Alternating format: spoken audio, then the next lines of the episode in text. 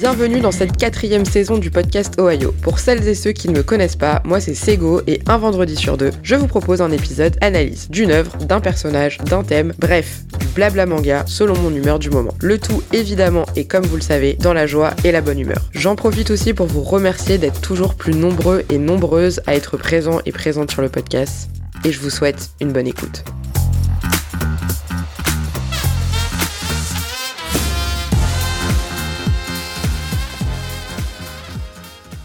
Hello tout le monde, j'espère que vous allez bien. Je suis très contente de revenir dans ce nouvel épisode. J'ai l'impression de commencer une de mes vidéos YouTube quand je dis je suis très contente de revenir dans cette nouvelle vidéo. Bref, ça y est, ça devient un tic de langage absolument terrible. D'ailleurs, faudrait que je vous trouve un petit nom de communauté. Les Ohaïens, les Ohaïennes, les Ohioiennes, bref.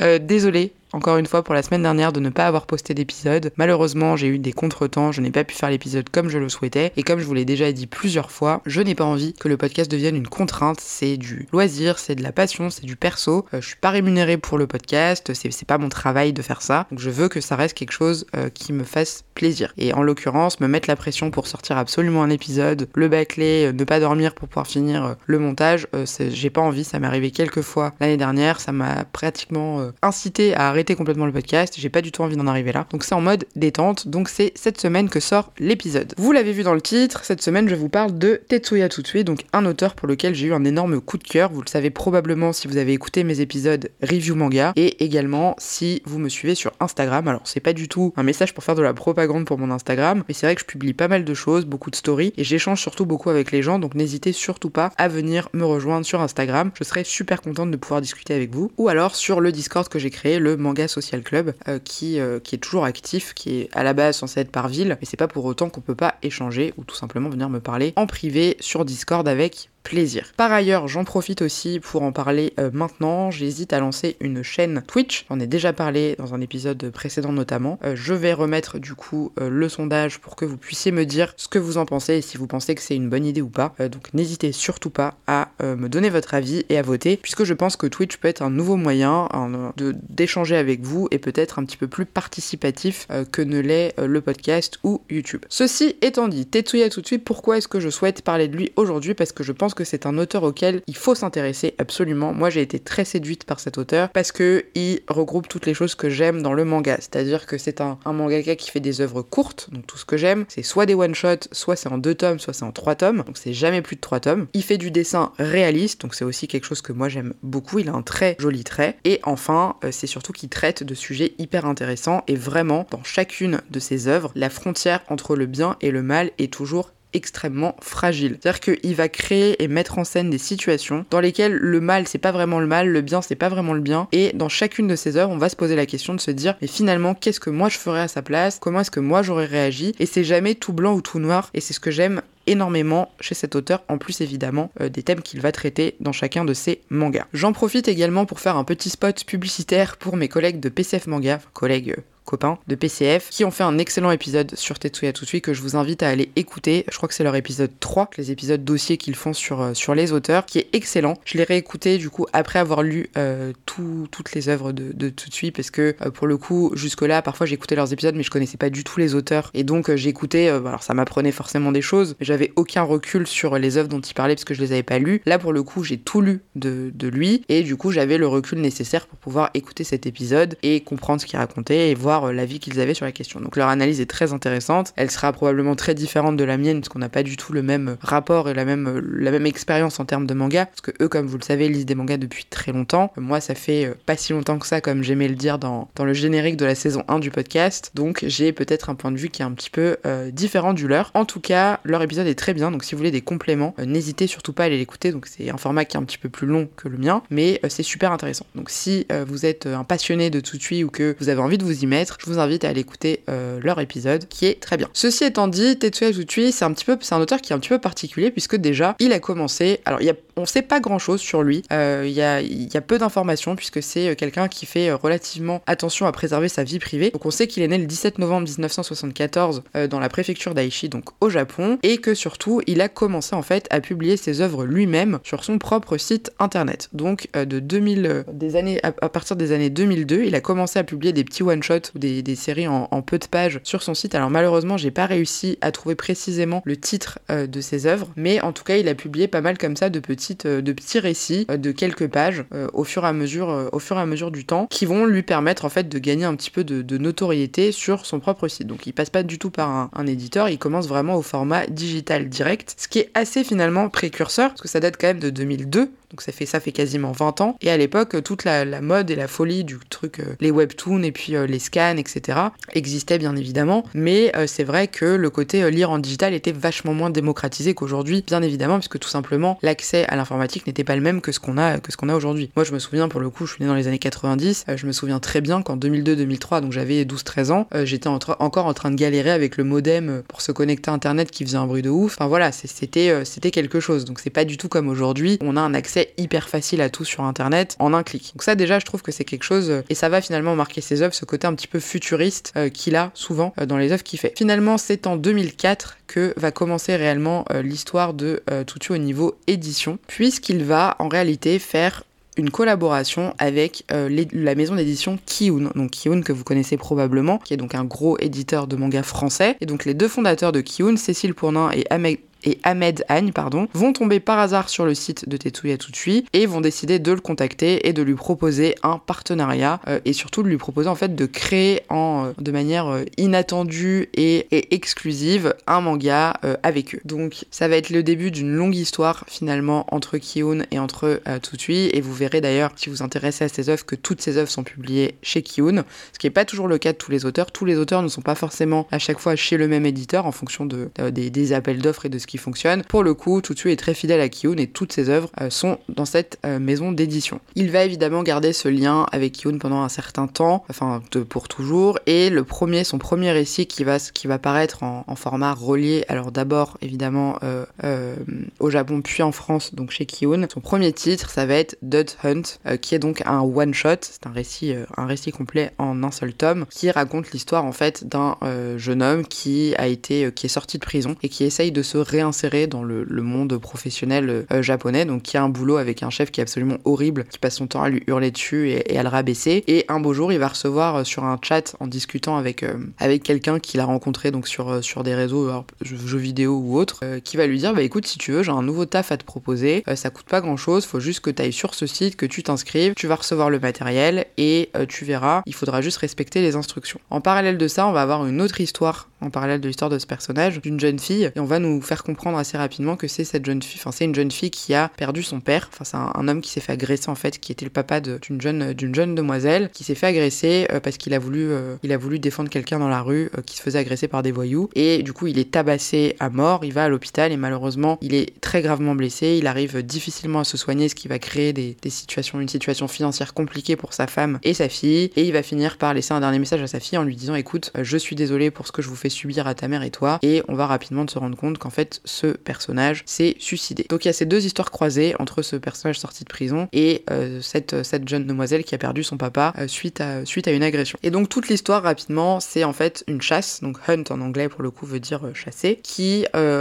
intègre en fait des participants qui vont arriver dans le jeu. Alors c'est un espèce de jeu, c'est comme si on jouait à, un jeu vidéo mais version, version dans la vraie vie, où les participants ont donc un téléphone et un tracker. Le tracker ressemble un petit peu au, au tracker des Dragon Ball dans, Dragon Ball, ils doivent en fait repérer les autres personnes qui ont aussi un tracker et le concept du jeu c'est de réussir à aller voler le tracker des autres euh, aux autres. Et tous les coups sont permis, on a le droit de tuer, on a le droit de, de, défoncer, tabasser, tout ce que vous voulez pour récupérer et c'est celui qui a le plus de trackers qui gagne le plus d'argent. Évidemment, il y a des choses beaucoup plus sombres derrière ce jeu, on va très rapidement euh, s'en rendre compte et, euh, la chute, alors moi je l'ai trouvé assez attendu honnêtement. c'était pas une grande surprise, je me suis pas dit genre waouh le retournement de ouf, on s'y attendait pas du tout. Je trouve que c'était assez prévisible. Donc ça c'est peut-être la seule déception que j'ai eue dans ce, dans ce manga. Et pour le coup, le thème est très bien traité. C'est vrai qu'il y a cette question de est-ce que oui ou non des gens qui euh, ont commis des, choses horribles dans leur vie peuvent avoir le droit à une seconde chance? Est-ce qu'ils sont capables de saisir cette seconde chance? Est-ce qu'ils sont capables de se réintégrer dans le monde professionnel? Parce que dans Dot Hunt, malheureusement, on se rend rapidement compte que le,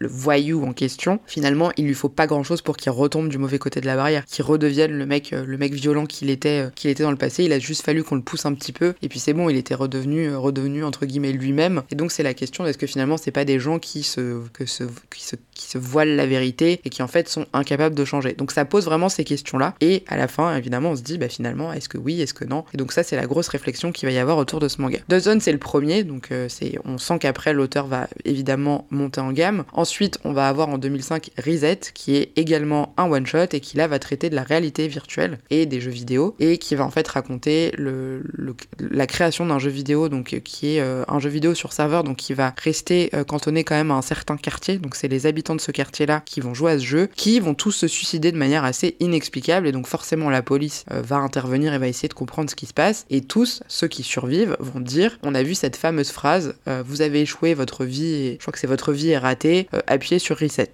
Reset qui veut dire donc recommencer, réinitialiser, tout ce que vous voulez. Donc c'est un mot très connu dans le, jargon informatique. Et donc ces gens-là se suicident. Et donc rapidement on va comprendre qu'en fait c'est une histoire, donc un petit peu de... Il y, a évidemment une trame derrière, puisque ça c'est toujours le cas dans les œuvres de Tsutsui, c'est qu'il y a toujours une trame de fond et un fil conducteur dans ces histoires. Et que surtout ça va traiter du sujet de des jeux vidéo, donc qui, ont, euh, qui sont aujourd'hui quelque chose qui... C'est impossible de passer à côté. C'est impossible aussi d'ignorer tous les débats que créent les jeux vidéo, de savoir bah, est-ce que c'est bien, est-ce que parfois les gens ont pas trop tendance à confondre les choses, est-ce que ça n'incite pas les gens à faire de, mauvaises choses? Par exemple, si on prend l'exemple euh, du jeu euh, GTA qui a fait énormément de polémique à une certaine époque parce que c'est un jeu dans lequel absolument tout est permis, et bah là Reset ça traite un peu de ça, c'est-à-dire que ça va être la frontière entre le réel et le faux, où en fait dans un jeu, le jeu est tellement réaliste que les gens vont s'y perdre et vont ne plus se rendre compte qu'en réalité ils sont, dans la vraie vie et non pas dans le jeu. Et c'est voilà ce mélange entre la fiction, la réalité, de quelle est l'influence que peut avoir un monde virtuel sur euh, l'esprit humain. C'est le grand thème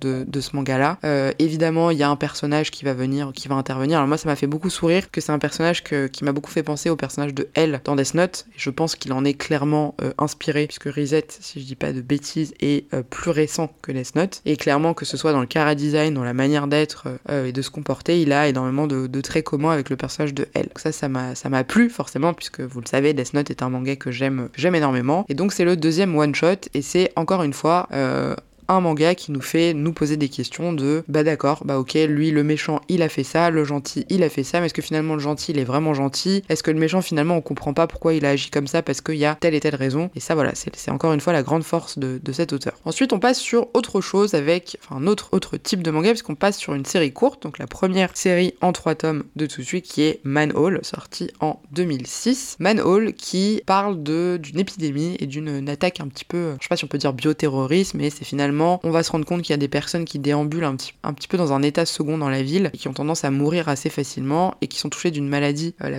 la fibriose, si je dis pas de bêtises, qui est transmise par les moustiques. Donc ça, c'est un manga qui a été difficile à lire pour moi parce que je déteste les insectes, mais toute forme d'insectes, particulièrement ceux qui volent et ceux qui rampent. Et donc dans ce manga-là, on a des gros plans sur certains insectes qui sont absolument horribles. On voit les gens qui sont piqués partout, donc c'était euh, vraiment pas toujours un bon moment à passer, mais c'est aussi ce qui fait euh, le, talent de cet auteur, c'est qu'il rend ça très réaliste et c'est ultra euh, malaisant. Et donc on va rapidement comprendre qu'il y a quelqu'un qui essaye de diffuser justement une épidémie. La période de, de Covid, c'est tout à fait approprié. Et ça va être voilà toute l'histoire autour de ça, du pourquoi, du comment, d'éviter que cette épidémie se répande, d'essayer de comprendre qui est à l'origine de ça et pourquoi, bien évidemment. Et euh, encore une fois, pareil, c'est encore une histoire où eh ben, le, la frontière entre le bien et le mal et les actions de chacun est très très mince puisque finalement les causes et, euh, les conséquences de chacune des actions ont des explications, ont des explications qui sont cohérentes et des explications qui sont compréhensibles. Et donc on peut pas se dire juste euh, l'antagoniste c'est le grand méchant comme il peut y avoir par exemple dans les shonen euh, où finalement le méchant est juste méchant parce qu'il a envie d'être méchant, qu'il veut s'emparer de la terre ou qu'il veut détruire le monde comme à peu près tous les méchants. là c'est très différent, c'est vraiment très psychologique, c'est vraiment très il faut se mettre à la place de chacun des personnages pour essayer de, pour essayer de comprendre vraiment euh, ce qui les anime. Et celui-là, c'est peut-être celui qui m'a le plus euh, marqué sur les motifs euh, de l'antagoniste, parce qu'ils sont, ils sont hyper compréhensibles en fait. Et il y a des moments où vraiment on se dit, mais finalement, est-ce que c'est le méchant ou est-ce que c'est la victime? Et donc ça fait beaucoup réfléchir, et donc c'est ce qui m'a plu, notamment dans, dans celui-là. Alors vraiment, les phobiques de moustiques et d'insectes, abstenez-vous si, si vraiment c'est insupportable pour vous. Mais c'est un excellent manga. Il sera suivi par la suite de Prophétie, Prophétie qui est peut-être, alors c'est pas celui que j'ai préféré, mais il arrive en deuxième position euh, sur mon podium euh, des œuvres de Tutsui. Prophétie, c'est aussi trois volumes, c'est sorti en 2012 chez Kiyun, évidemment, toujours. Euh, et c'est l'histoire pour le coup d'un justicier masqué qui se fait appeler Paperboy puisqu'il met un papier journal sur sa tête pour intervenir devant les médias ou devant les vidéos qu'il va faire. Et en fait, son rôle, c'est que sa particularité, c'est que tous les jours, il va faire des prédictions en disant il va se passer telle ou telle chose, telle ou telle personne va être punie ou il va arriver ça à telle ou telle personne. Et en fait, c'est un espèce de justicier qui va punir des gens pour euh, des crimes qu'ils ont fait. Donc c'est toutes sortes de crimes. Ça peut être euh, juste de l'escroquerie, ça peut être de l'agression, ça peut être du viol, ça peut être de la maltraitance par exemple sur euh, sur sur les enfants. Enfin voilà, c'est très varié. Et en fait, les gens vont s'adresser à ce paperboy en disant voilà, est-ce que tu peux punir telle ou telle personne? Et lui, il va aller régler les comptes, souvent de manière absolument sordide euh, très, euh, très glauque euh, et pour un peu faire justice lui-même parce qu'il va considérer que la police ne fait toujours pas bien son rôle. Et à chaque fois, il va donner son nom, il va bien évidemment y avoir la police qui va s'en mêler, qui va essayer de l'attraper, et on va se rendre compte qu'il y a un fil conducteur encore une fois, que c'est l'histoire en réalité non pas de un Paperboy, mais de plusieurs personnes qui travaillent ensemble. C'est pas vraiment un spoil de vous dire ça, euh, parce que vous, verrez si vous lisez le, manga. Euh, c'est et c'est très bien fait. Et ça, encore une fois, a des motivations assez particulières euh, auxquelles on n'aurait peut-être pas forcément pensé à la base. La fin de ce manga, moi, m'a particulièrement marqué puisqu'elle est à l'opposé de tout ce qui se passe pendant l'histoire. C'est-à-dire que c'est une fin qui est assez émouvante, là où tout le manga va vous retourner. Ça va être honnêtement des règlements de compte vraiment hardcore, donc c'est un petit peu violent pour le coup. Et euh, au final, la fin est tellement en décalage avec tout ce qu'on pense pendant l'histoire et toute un peu l'image qu'on va se monter au fur et à mesure que qu'on va avancer dans, dans le manga. C'est des mangas qui se lisent hyper vite, euh, tellement on est happé dedans. C'est vraiment du page turner euh, fois l'infini. On a trop envie de savoir la suite, on a trop envie de, de, voir là où ça va nous là où ça va nous amener. Et pour le coup, dans Prophétie, ce qui est super intéressant aussi, parce que donc on arrive dans les années 2010, 2000, 2012, c'est qu'il y a vraiment la bulle internet, la bulle de, de l'instantanéité la bulle des réseaux sociaux euh, qui commençait déjà pas mal à cette époque. Je me souviens, je crois que c'était l'époque où, euh, Facebook était à, son apogée, même un petit peu, avant. Euh, et donc vraiment, il va tout de suite va reprendre ce concept-là de, des réseaux sociaux, de la vitesse de la transmission de l'information, de la vitesse à laquelle on peut avoir accès à certaines choses, de la diffusion en direct, puisque finalement dans Prophétie, il y a beaucoup de, il y a beaucoup de il y a beaucoup de diffusion. Et voilà, c'est un peu aussi les dangers des réseaux, c'est le côté comment est-ce que avec les réseaux on peut rapidement encenser quelqu'un qui fait pourtant des choses absolument horrible. Et inversement, comment peut y avoir des retournements de situation et quelqu'un peut se faire complètement lyncher parce qu'il va avoir fait euh, un petit truc ou dit quelque chose qui allait pas. Et vraiment, ce, cet effet de groupe, cet effet de, lynchage, ce côté euh, harcèlement euh, virtuel sur les réseaux, de ces gens qui se permettent de dire des choses parce que sous couvert d'anonymat, bah, ils peuvent dire un petit peu ce qu'ils veulent. Donc ça, c'est vraiment le grand thème de prophétie. En fait, ce que je trouve assez bien dans ces, dans ces œuvres, c'est qu'à chaque fois, il y a un vrai sujet de fond profond qui, est, euh, qui est différent selon, euh, selon ses œuvres. Et par-dessus, il va rajouter en fait d'autres petits sujets un peu plus de forme, mais qui sont tout aussi importants pour faire le global de son histoire. Et ça, c'est ce que je trouve très fort chez lui, c'est qu'il y a toujours des très grands thèmes qui vont en ressortir, des thèmes de société, d'actualité, mais aussi des thèmes de moralité et de psychologie. De savoir, ça c'est en général la ligne conductrice de, de ces mangas, ça va être vraiment la, le, le, fond de la pensée humaine, de voilà comment on peut basculer du, du mauvais côté, comment on peut en venir à tuer quelqu'un, comment on peut en venir à, vouloir faire certaine ou telle ou telle chose. Et par-dessus, voilà, les sujets d'actualité, par exemple dans Prophétie, la trame de fond, c'est une question très psychologique, c'est une, quête humaine, vraiment. Euh, et le sujet, on va dire, un peu plus de forme, ça va être bah, la, dangerosité euh, d'Internet et des réseaux sociaux. Et c'est voilà, c'est ce que j'apprécie beaucoup euh, chez cet auteur, c'est vraiment cet aspect-là d'avoir une double lecture de chacune de ses œuvres. Après Prophétie, il a fait, alors il l'a pas fait directement, il a été uniquement au scénario, un spin-off de Prophétie qui s'appelle Prophétie de Copycat, qui sorti en 2014, qui est également en trois volumes, donc c'est pas lui qui l'a dessiné, et ça reprend en fait, euh, c'est un peu la suite. Alors je vous recommande de le lire après avoir lu Prophétie. Personnellement, j'ai commencé par Copycat et euh, je me suis fait spoiler du coup un petit peu euh, parce que évidemment c'est dans la continuité de l'histoire. Donc si vous voulez pas vous faire spoiler la fin de Prophétie, ne lisez pas Prophétie de, Profi de, de, Copycat en premier. C'est donc euh, deux jeunes qui ont une vie vraiment très désastreuse, qui vivent dans une situation extrêmement précaire, dans un quartier très défavorisé du Japon, qui ont vraiment une vie de merde concrètement et qui se disent bon bah nous on en a marre, on a envie de s'en sortir. Donc ils vont décider de reprendre le flambeau de Prophétie, donc de reprendre le personnage de Paperboy. Sauf que ce qui est intéressant, alors c'est moins bien honnêtement que, l'original, on va pas se mentir. C'est pas pour autant que c'est mauvais, au contraire parce que en fait ils ont une lecture et une manière de fonctionner qui est complètement différente de celle euh, du premier prophétie, enfin du premier Paperboy on va dire. Donc c'est pas du tout les mêmes motivations. Alors la réalisation est la même dans le sens où ils vont euh, venger euh, des gens en commettant des trucs horribles sur des gens qu'ils méritent. Donc encore une fois, histoire de viol, histoire d'agression, etc. Et euh, faire des prédictions aussi, comme c'était le cas de Paperboy avant. Donc ça, c'est repris, mais c'est très différent. Ils n'ont pas du tout mêmes, le même goal de vie, ils n'ont pas du tout les mêmes motivations, ils n'ont pas du tout les mêmes intérêts. Et donc c'est une, une vision de l'histoire qui est très différente. Un petit peu par exemple comme bah, Death Note, pour reprendre cet exemple-là, qui a sorti donc un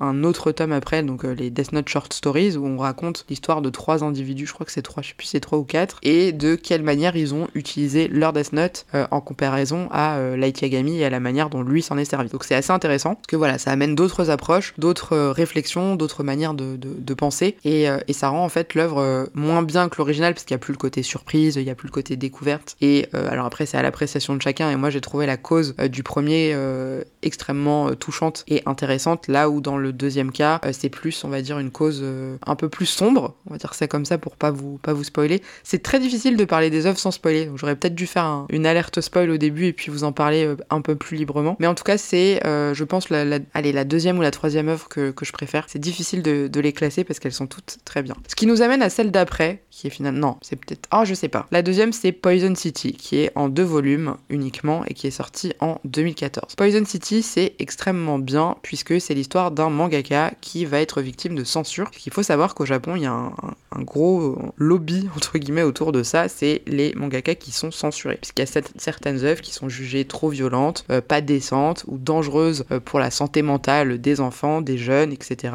Et qui donc sont catégorisées comme œuvres un petit peu censurées. Donc on peut se les procurer, mais sous des conditions euh, un peu chiantes. Faut donner sa carte d'identité, faut aller à certains endroits. Ils sont tirés évidemment beaucoup moins d'exemplaires. Et en fait, dans cette histoire, c'est un mangaka qui, pour son propre manga, va subir cette censure euh, parce que son manga va être jugé trop violent parce qu'il va traiter un petit peu de zombies et de, morts vivants. Donc il y a des scènes un petit peu, gore et qui du coup en fait va devoir se battre pour euh, échapper à la censure et euh, qui va alors qui va avoir en fait un choix à un moment donné. On va lui dire écoute c'est soit tu continues ton manga mais tu changes ça ça ça ça ça, soit tu le continues comme t'as envie mais à ce moment-là tu risques la censure. Et donc encore une fois ça va être le questionnement. Bah, qu'est-ce que je fais? Est-ce que je privilégie le succès de mon œuvre et je me plie aux conditions de, qu'on me demande de cette espèce de, comité d'appréciation de, la lecture des œuvres. Donc c'est très bien fait parce qu'il nous explique hyper en détail comment est-ce qu'une œuvre est jugée euh, malsaine, toxique, euh, à censurer, etc. Donc c'est très détaillé, ça c'est ce que j'ai beaucoup aimé. Après par exemple moi je sais que j'ai adoré le manga Bakuman de Takeshi Obata, donc mon dessinateur préféré et Tsugumi Oba, les auteurs donc de Death Note et de, de, de Platinum End entre autres, euh, parce que justement ça nous expliquait un petit peu tout le fonctionnement, alors évidemment romancé bien sûr, mais du monde du, du, manga et de comment ça se passe. Et donc Poison City c'est un petit peu ça, parce que c'est une, une métaphore de ça. Tsusui va raconter en réalité sa propre histoire puisque malheureusement malheureusement, Manhole va être considéré comme un manga, un manga censuré parce que trop violent. Et c'est vrai que bah, il y a des scènes qui sont un peu, un peu gore, notamment les insectes, les corps humains, du sang, des trucs comme ça. Et donc, comme en fait lui-même aura vécu ce problème-là, et surtout qu'en fait il apprendra qu'il a été censuré des années après la sortie de son manga. Donc c'est ça le pire, c'est qu'en fait les mecs ils vous censurent votre truc, mais vous êtes limite même pas au courant. Juste vous captez peut-être qu'il y a un petit peu moins de ventes de votre manga, et, euh, donc ça a été vraiment la lutte. Et donc c'est aussi ce que j'ai apprécié dans ce manga, c'est qu'à la fin de chaque tome, euh, on nous raconte le combat de Tetsuya Tsutsui contre cette censure, contre ce comité de la censure complètement absurde. Et honnêtement, il y a des scènes, alors je sais pas si c'est exagéré et romancé bien évidemment, il y a des scènes complètement absurdes où les mecs qui sont là, ils regardent les mangas. Il y, a, euh, il y a une petite demoiselle, ah bah non, elle, elle a l'air beaucoup trop jeune. Euh, pourtant, c'est pas un manga qui est dans la catégorie, euh, dans la catégorie des adultes, donc on considère que c'est de la pédopornographie. Hop là, allez, censuré, ça va dans les, dans les mangas, dans les mangas peu recommandables, malsains. Donc c'est très intéressant. Deux volumes, on, limite on est déçu d'arriver à la fin, tellement on est, est pris dans l'histoire et tellement c'est bien fait. Et encore une fois, il y a toujours cette histoire de questionnement euh, humain sur euh, bah, qu'est-ce que veut le mangaka finalement? Est-ce que lui, ce qu'il veut, c'est faire absolument euh, avoir du succès, faire du chiffre, etc. Ou est-ce que il veut faire passer son histoire coûte que coûte et peu importe, on fait un peu fi de, toutes les convenances et de ce qu'on nous demande. Et pas grave si je vais devoir me battre trois fois plus qu'un autre parce que je vais être amené à être censuré, mais je veux que mon manga sorte comme j'ai envie qu'il sorte et je n'ai pas envie de changer l'histoire pour faire plaisir. Donc il y a ce petit combat, ce petit combat interne qui va être du coup euh, la trame psychologique de fond de l'histoire et en trame de, de, de, dire devant de forme on va avoir le côté le monde de l'édition, le monde du manga, comment ça se passe, comment c'est comment c'est réellement et euh, à quoi sont confrontés en réalité euh, en réalité les mangaka. Et on va voir d'autres exemples de certains mangaka justement qui ont écrit euh, dans, dans l'histoire. Il y en a un qui a écrit une œuvre traitant de la violence sur les enfants, qui va se faire censurer, qui du coup va perdre toute sa notoriété, va être un peu exclu et excentré pendant un certain temps. Et voilà, donc c'est vraiment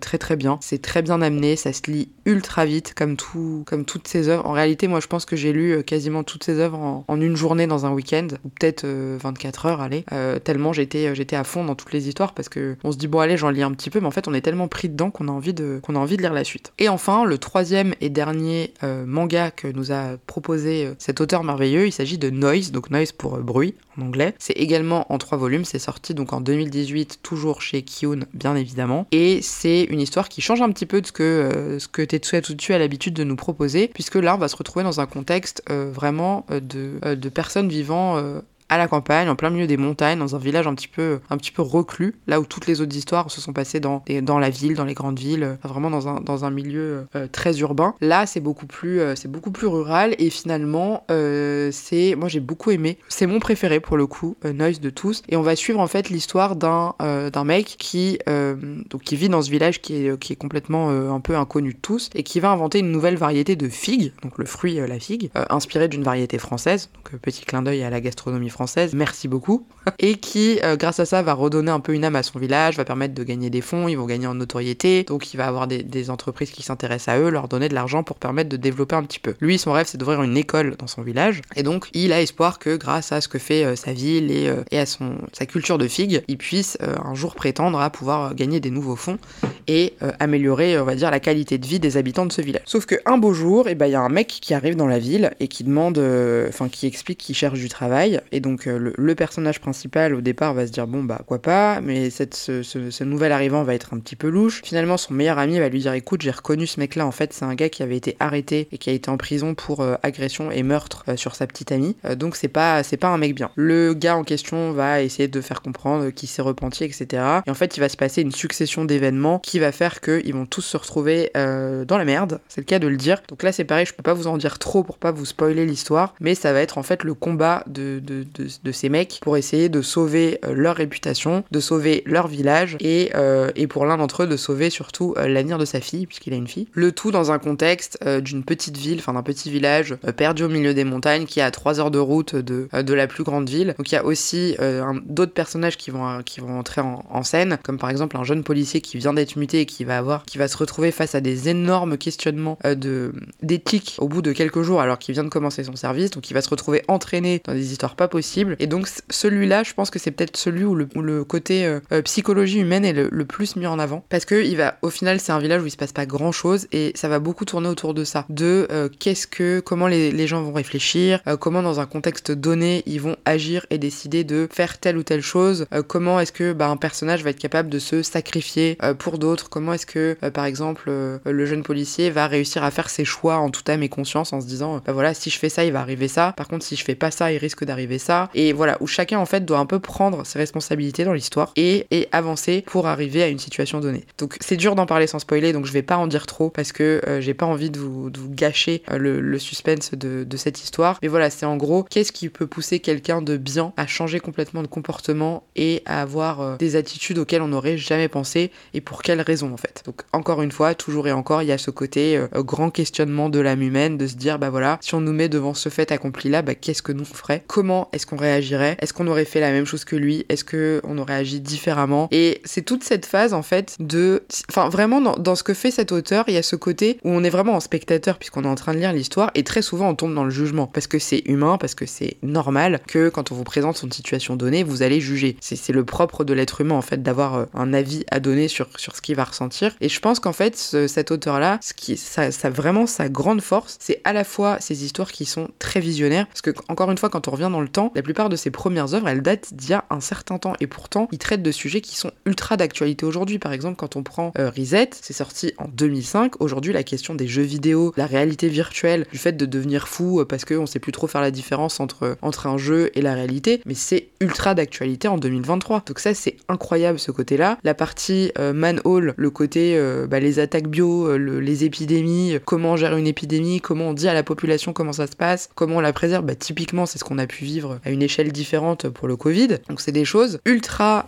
si, on, si on prend le recul nécessaire sur, sur le fait qu'il a écrit ça il y a, quasiment 20 ans, c'est incroyable de voir à quel point c'est encore d'actualité. C'est pas du tout un manga où on se dit ouais c'est des US et à l'ancienne, ça ça n'arriverait jamais aujourd'hui, pas du tout. Prophétie c'est pareil, prophétie on pourrait typiquement avoir des cas de, de, de, mecs qui font des streams en live où ils tuent des gens, de, des réseaux sociaux qui ont une influence ultra néfaste euh, sur quelque chose ou au contraire ultra positive parce que c'est vrai qu'on parle toujours des mauvais côtés euh, des réseaux sociaux mais il y a aussi des très bons côtés c'est vraiment, il arrive vraiment à mettre ça en avant et, euh, de manière spectaculaire et c'est très bien fait. C'est des mangas qui vraiment vous, laissent en suspense, on referme, on se dit mais limite il n'y en avait pas assez et alors pour le coup c'est dans l'épisode de PCF Manga justement qui traite la question de savoir est-ce que Tsutui serait aussi bon sur des séries plus longues? Honnêtement, euh, pour en avoir discuté rapidement avec, euh, Max de PCF, moi je ne pense pas et je pense que sa force réside dans le fait de faire des, des histoires courtes qui sont hyper marquantes et hyper impactantes.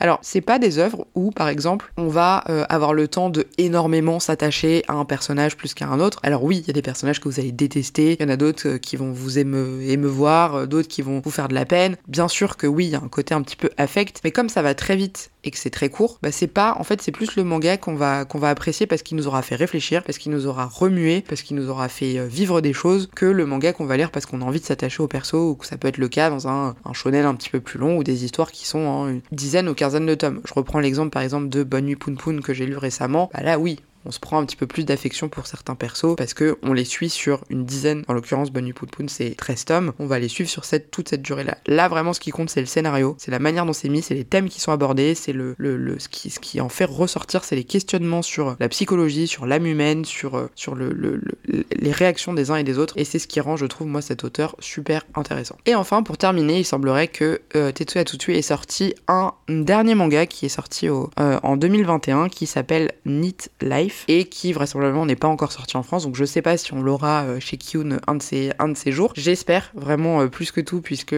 c'est, enfin pour le coup moi je n'ai été déçu par aucune de ses œuvres. Donc je pense que c'est vraiment euh, vraiment quelque chose de d'extraordinaire. Donc je croise les doigts pour que Kyun nous propose Knitting Life un, un, de ses jours en France. D'ailleurs je ne sais même pas si c'est un one shot ou si c'est en plusieurs tomes. Le connaissant ce sera à mon avis pas une série très longue. Enfin j'imagine sauf s'il a décidé de faire complètement autre chose que ce que ce qu'il fait que ce qu'il fait habituellement. En tout cas voilà j'ai j'espère qu'en France on verra euh, Knitting Life euh, un, de, ces jours. L'épisode sur Tetsuya tout de suite touche à sa fin. En tout cas, comme vous l'avez probablement compris, moi c'est un auteur qui m'a particulièrement marqué. Ces derniers temps, euh, il y a deux auteurs comme ça qui m'ont chamboulé, c'est donc tout de suite et plus récemment Inyo Asano dont je parle régulièrement puisque je découvre ses œuvres au fur et à mesure. En tout cas, euh, tout de suite, si vous êtes comme moi, que vous aimez les mangas un petit peu dérangeants, euh, que vous aimez les mangas un petit peu suspense, qui font réfléchir, alors je vous rassure, c'est euh, très peu gore réellement. Enfin, c'est pas des mangas d'horreur, c'est pas trash comme on peut le voir dans certaines. Il y a des scènes qui sont un petit peu gore parce que voilà, dans Man Hall, on a des mecs qui sont atteints d'une épidémie avec des insectes, donc c'est un peu dégueu. Mais honnêtement, ça se lit et c'est largement supportable, tout pour moi qui suis qui suis une grosse chochotte sur ce genre de truc. Enfin, au final, je dis ça, mais je me rends compte que je le suis moins que ce que je pense. En tout cas, c'est très très bien. Il y a peu de chances honnêtement que vous soyez déçu par ces mangas. Euh, c'est alors après en plus c'est court donc il euh, n'y a, pas besoin d'avoir 75 euh, tomes. C'est des histoires qui sont percutantes. Dans l'ordre, moi je dirais que mon préféré c'est Noise en premier, Poison City en 2, Prophecy en 3, Man Hall en 4 et ensuite les deux one shot Dodds Hunt et Reset. Je sais pas trop où je les mettrais. Peut-être Reset d'abord et puis ensuite ensuite Dodds Hunt. Mais dans tous les cas, il y en a aucun que je n'ai pas aimé. Donc voilà, c'est vraiment pour moi gros coup de cœur. Ça a fait l'unanimité. Si vous voulez rester quelque chose dans quelque chose d'assez traditionnel, je vous recommande donc Poison City qui est celui qui sera le moins le moins, le moins, le moins gore. Reset et Dodds Hunt, il faut garder en tête que c'est les premiers qu'il a fait. Donc si vous comptez vous lancer euh, dans cette hauteur, n'hésitez pas à commencer par cela, comme ça vous constaterez d'autant plus euh, l'évolution de son trait, l'évolution graphique entre cela et le dernier qui est Noise. Et enfin, si vous voulez sortir un petit peu du contexte urbain et, euh, aller plus vers des histoires un peu plus, un peu plus ambiance rurale, et eh ben vous pouvez évidemment tabler sur Noise. Voilà, en tout cas, j'espère que cet épisode analyse un petit peu hauteur vous aura plu. Je, je, pense de plus en plus à, faire ce format-là d'épisode de podcast. Par exemple, j'aimerais beaucoup aussi parler de Tatsuki Fujimoto que j'ai redécouvert fin d'année dernière, comme vous le savez probablement, avec euh, bah, quasiment toutes ses œuvres en fait, même toutes, je les ai toutes lues. Et je trouve que ce format parlait un petit peu d'un auteur. Alors, je ne le fais évidemment pas du tout à la PCF où eux, ils ont vraiment un dossier où chacun va parler des œuvres de manière un petit peu différente. en tout cas, voilà, moi ça me plaît beaucoup de parler des auteurs. N'hésitez pas à me dire si c'est votre cas aussi, si ça vous plaît du coup. N'hésitez pas à me dire si vous-même vous avez lu du Tetsuya Tsutsui si ça vous a plu ou si ça vous tente et c'est quelque chose que vous avez dans votre wishlist ou dans votre pile à lire. N'hésitez pas encore une fois à venir me rejoindre sur les réseaux sociaux. Je vous remercie beaucoup d'avoir écouté cet épisode, encore navré qu'il n'y en ait pas eu la semaine dernière et je vous dis à très bientôt pour le prochain.